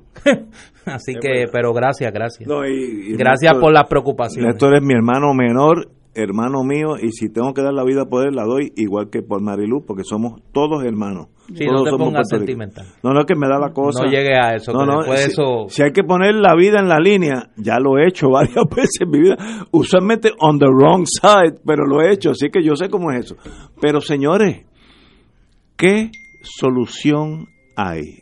Ya te dije. No, pero gobier- Mira, pero te, te sigo diciendo soluciones. es que me están, la falange está... De las primeras cosas que uno puede hacer. Ustedes van a cazar un ataque al corazón. No, a porque es que la gente está acostumbrada. están Mira, pensando que esto es un no centro comunista. tú no necesitas aprobar una ley para tú en una orden ejecutiva ordenar una auditoría de la deuda. O- Obviamente. Tú la ordenas de los primeros actos tuyos como gobernador o gobernadora, la auditoría de la deuda. Y yo voy a establecer las responsabilidades criminales donde estén en el endeudamiento ilícito del pueblo de Puerto Rico. Una vez yo tengo una auditoría en la mano, me siento, me siento a negociar con la Junta de Control Fiscal. Ah, pero tenemos que negociar con una auditoría en la mano. Cuando tú vas a un tribunal de quiebra, lo primero que hacen es un inventario de tus deudas y se coloca en orden de prelación, es que se llama, dicen los abogados. Relación, sí. Que tú vas a pagar primero y que vas a pagar después. Pues yo no tengo problema con eso. Lo segundo que tienes que hacer, tú te tienes que sentar con los acreedores del gobierno de Puerto Rico y tienes que traer al gobierno federal a la mesa. No para que te pague la deuda, pero para que te sirva de cogarante a un refinanciamiento de esa deuda de lo que haya que pagar, que puede ser producto de un plan de desarrollo, lo que mucha gente ha llamado un plan Marshall aquí, que el gobierno de Puerto Rico ponga una parte, el gobierno federal la otra, que se coloque en un fondo que no pueda ser eh, sujeto al traqueteo y que un por ciento de ese fondo vaya al pago de la deuda, lo que originalmente iba a ser Cofina y se lo robaron, lo dedicaron a lo dedicaron a pagar eh, gastos recurrentes. Ahí tú tienes una manera. Lo segundo que puedes hacer, yo leía a una distinguida amiga este fin de semana que ahora ha hecho un pasatiempo de cuestionar a los que proponen ideas noveles en el país. Y lo que no se le pide a los gobernantes de turno que es que digan cómo van a pagar, cómo van a pagar las barbaridades que hacen, pues se le pide a los que están planteando cosas diferentes. Y preguntaba, yo creo que con razón, ¿cómo se va a pagar el pagador único?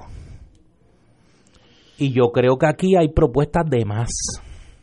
Claro, si usted no, no se preocupa por conocer, pues no puede conocer. Pero aquí hay un grupo que lleva años,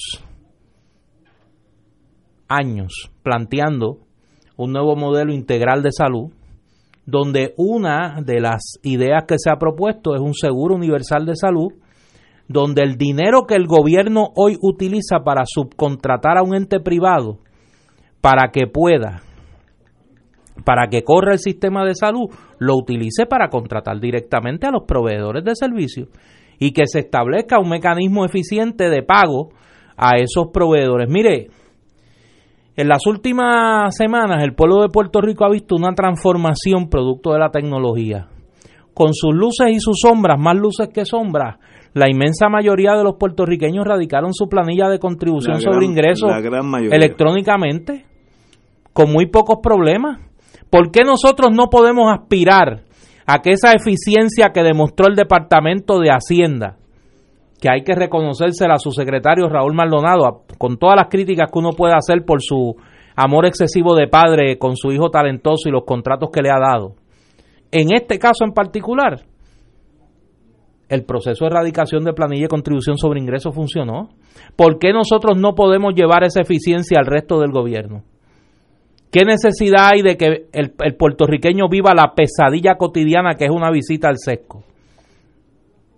¿Por qué nosotros no podemos aspirar a que ese gobierno digital que tantos millonarios ha hecho en los últimos 20 años, porque mire que aquí hay gente que se ha metido dinero con esto de la digitalización, pero el gobierno sigue funcionando como si fuera una estructura del siglo XX.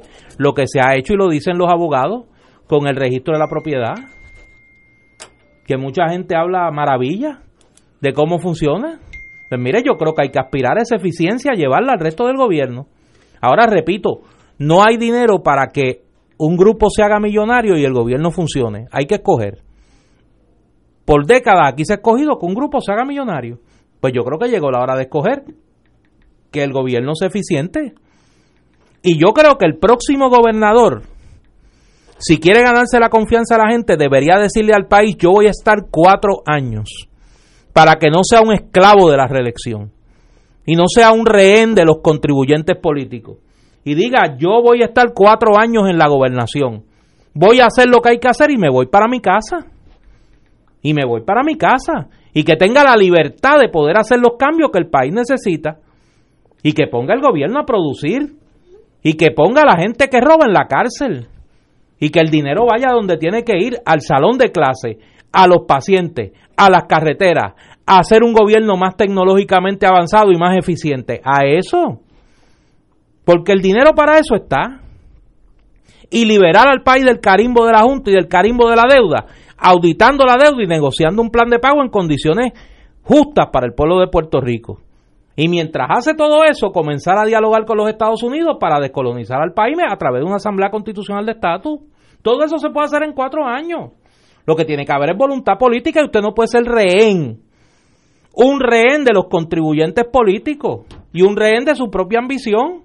Usted tiene que saber que usted está ahí por cuatro años y que el, uno, el 31 de diciembre del 2024 usted se va para su casa a hacer lo que hacía antes. Y ya, pero el país tiene que liberarse de esto porque si no, no va a haber país. No va a haber país. El, eh, hace poco se dio a la luz pública que la misma Junta de Control Fiscal estaba cuestionando la legitimidad de unas emisiones de bonos, una de ellas emisiones eh, de bonos eh, de GOs, lo que llaman GOs, y otra que fue en el 2012 y otra, eso fue cuando Luis Fortuño, y otra de 3.000, esa fue de, eh, creo que 6.000 y pico, y otra de 3.500 que hizo Alejandro García Padilla en el 2014. Ellos mismos están cuestionando esas emisiones de bonos que creo que, que, que, vinculan a la autoridad de edificios públicos. ¿Qué hubiera pasado si hubiera habido una, una auditoría de la deuda? Aquí había una ley que la aprobó el gobierno de Alejandro García Padilla, que hubo que luchar, hubo que luchar para que nombrara los componentes de esa comisión. Después hubo que luchar para que le asignara fondo. Y cuando le asignó unos fonditos, vinieron las elecciones del 2016. Ellos hicieron un trabajo, la gente que intervino con ese proceso preliminar de la auditoría, y determinaron que una tercera parte de esa deuda era ilegítima. Llegó Roselló, descabezó la comisión. ¿Y qué le dijo a la gente? No, la auditoría la puede hacer el tribunal, como si aquí la gente, bueno, como si aquí la gente fuera incauta. Los tribunales no hacen ninguna auditoría, nada. O sea, usted no necesita ser abogado para saber eso. Pues mire, ahora la propia Junta, por las razones que sea, determina eso. ¿Y qué, qué, hubiera ocurrido si realmente los 72 mil millones de pesos se hubieran sometido a una auditoría integral? Y nosotros nos hubiéramos podido desvincular de un montón de ese dinero. que se haya tomado de manera ilegítima, que los términos y condiciones de esas emisiones de bonos sean ilegales, o las razones que haya para que esos, esas emisiones de bonos no se tengan que pagar, nosotros no tengamos el, la carga sobre nuestros hombros, porque el problema es que mucha de esa gente que invirtió, que, que, que intervino en esa emisión de bonos, hoy están felices campeando por su respeto, dos de ellos están en la misma junta. Y hay otros por ahí. Y hay otros por ahí de lo más felices campeando por su respeto. Y sobre quién está la carga del pago de esa deuda, sobre quién está el peso de sufrir las medidas de austeridad que se nos están imponiendo para que se pueda pagar la deuda, sobre nosotros que no cogimos un chavo, nosotros no sabemos dónde fue a pagar ese dinero. Y aquí había, ha habido gente, intermediarios en la emisión de esos bonos, que han cobrado comisiones multimillonarias emisiones de bonos a unos por ciento obscenos, como dicen en mal español. Y nosotros, nadie nos da la cara. Viene esta señora, que es otra desfachatada, la Yaresco, que, se, que nos tumba 650 mil dólares al año, a decir que nosotros tenemos que bregar porque vamos a tener que acostumbrarnos a que aquí no haya ayudas federales después de los desastres y que van a tener que seguir imponiéndose las medidas de austeridad para ellos poder hacer las reformas estructurales. Esa es otra que habría que ejecutar también. Este que es el año de la ejecución, hablando yo en sentido metafórico. Eso es una falta de respeto a este país y se va a hacer media tours por las universidades y hace unos cuantos días publicó un artículo este, faltándonos el respeto en uno de los principales periódicos del país y nosotros seguimos aguantando las faltas de respeto de esta gente. Esa gente gasta 2.500 millones de pesos como, como tomarse un vaso de agua en asesores, cabilderos, abogados, etcétera, de los más felices. Y nosotros aquí pasando la zarza y el, y el guayacán. Entonces la gente no acaba de entender quiénes son los verdaderos enemigos. Y siguen votando por los mismos, por los mismos que los engatusan.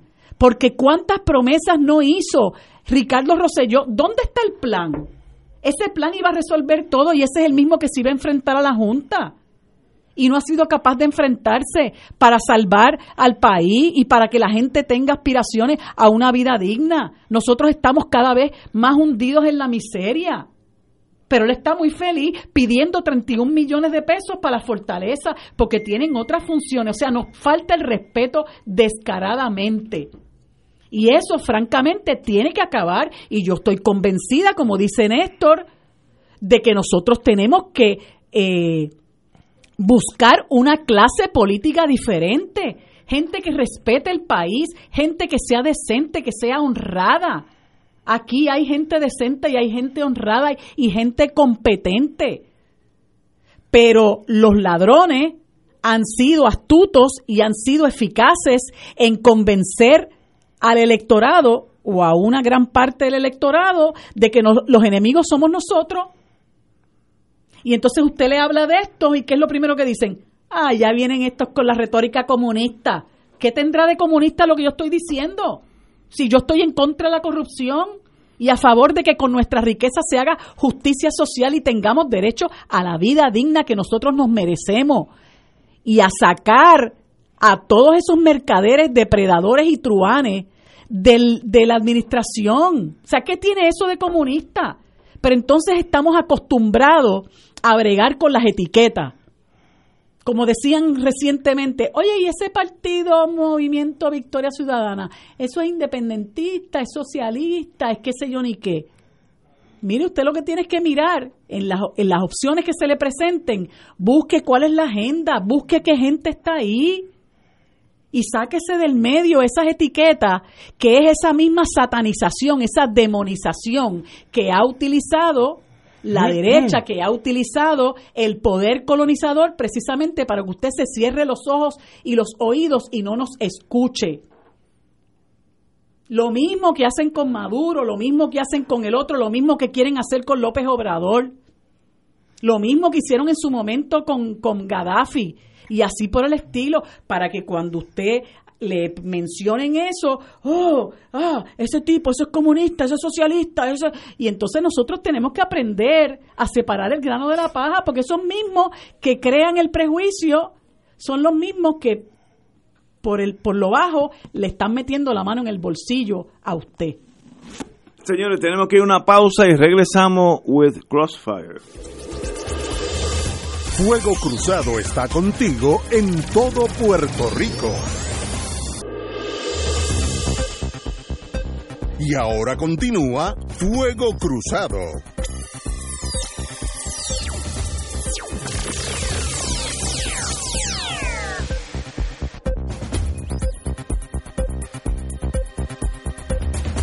A jugar por Haití.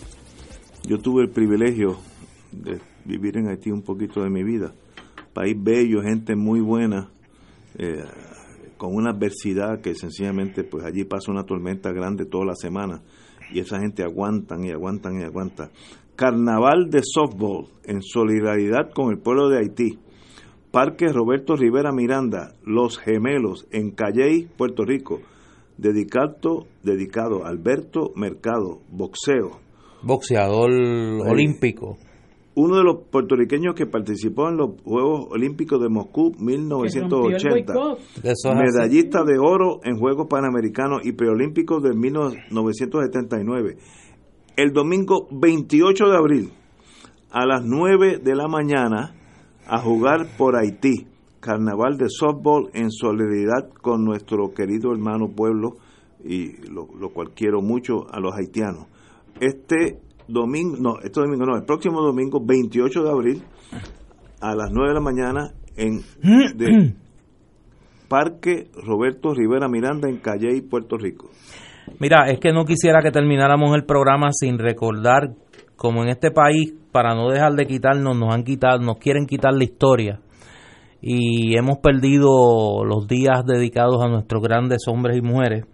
Hoy es el natalicio de José de Diego. José de Diego y Martínez nació tal día como hoy, en 1866.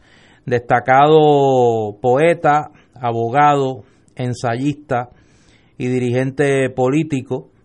Fue presidente de la Cámara de Delegados desde 1917 desde 1903 hasta 1917 fue representante en la Cámara, presidió ese cuerpo legislativo desde 1907 y fue dirigente del ala independentista del Partido Unión de Puerto Rico. Y a él se debe que esa colectividad cuando se fundara en 1904 luego de los años de eh, el oscurantismo y de la confusión luego de la invasión norteamericana, esa colectividad tuviese en su programa de gobierno la independencia. Junto con el gobierno propio, el self-government y la estadidad, fue eh, el primer junte de voluntades diversas en aquel momento para enfrentar la amenaza de la pérdida de nuestra identidad y de la pérdida de nuestras instituciones de gobierno que había producido la invasión norteamericana y poco a poco se fueron ganando espacios de gobierno para el pueblo de Puerto Rico eh, y se mantuvo viva la aspiración del mayor gobierno propio hasta su plenitud en la independencia. Fue un defensor del idioma español y sobre todo fue un puertorriqueño cabal en un momento muy confuso para nuestro pueblo. Como toda figura histórica, siempre digo, tuvo luces, tuvo sombras. Era un hombre conservador como muchos de los de su tiempo, eh, pero no hay duda que representa, de hecho, por mucho tiempo fue el dirigente político independentista más exitoso electoralmente, José de Diego y Martínez. Eh, hoy se le recuerda en un acto en Aguadilla del Partido Independentista Puertorriqueño, está por allá la amiga María de Lourdes Santiago, pero creo que todos los puertorriqueños, independientemente de nuestra eh, líneas políticas e ideológicas debemos reconocer al caballero de la raza, a como lo llevó, como lo llamó el tocayo, don Néstor Rodríguez Escudero, caballero de la raza y de la patria. Honor y gloria a José de Diego. Compañera. Así mismo es. Es una tristeza, ¿verdad?, que, que nuestros patriotas, nuestros personajes ilustres se vayan perdiendo en el tiempo porque lo que hablábamos ahorita, ¿no? Eh, hace mucho tiempo que se quiere cambiar nuestra historia por la historia que no es, para que nosotros dejemos de ser puertorriqueños, para que nosotros abandonemos lo que es nuestra identidad, aquello que nos hace sentir gente, aquello por lo que luchamos, aquello por lo que nos sentimos orgullosos.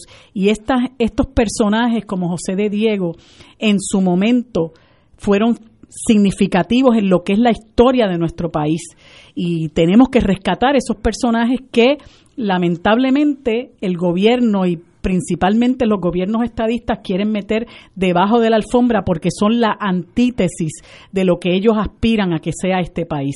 Así que eh, le agradezco a, a, Néstor que antes de que terminara el programa eh, sacara a, la luz, ¿verdad? Que hoy conmemoramos el natalicio del insigne poeta, patriota, abogado y político José de Diego. Oye, y no quiero irme sin recordar también, hoy estoy terminando más de historiador que de otra cosa. Ya tuve bastante en mi labor de, de látigo de lo que creo que es injusto. Eh, tal día como ayer, en el 2013 nos dejó en este plano un gran amigo nuestro, Benifranqui Cerezo. Ay, Dios. ¿Qué falta hace para denunciar con su voz fuerte las cosas que andan mal? Eh, así que a... Tenía un estilo a su esposa y a sus hijos pues crítico extraordinario mi abrazo y siempre siempre hace falta parte de nuestras vidas mi pana Beni señores hasta mañana a las 17 horas estaremos aquí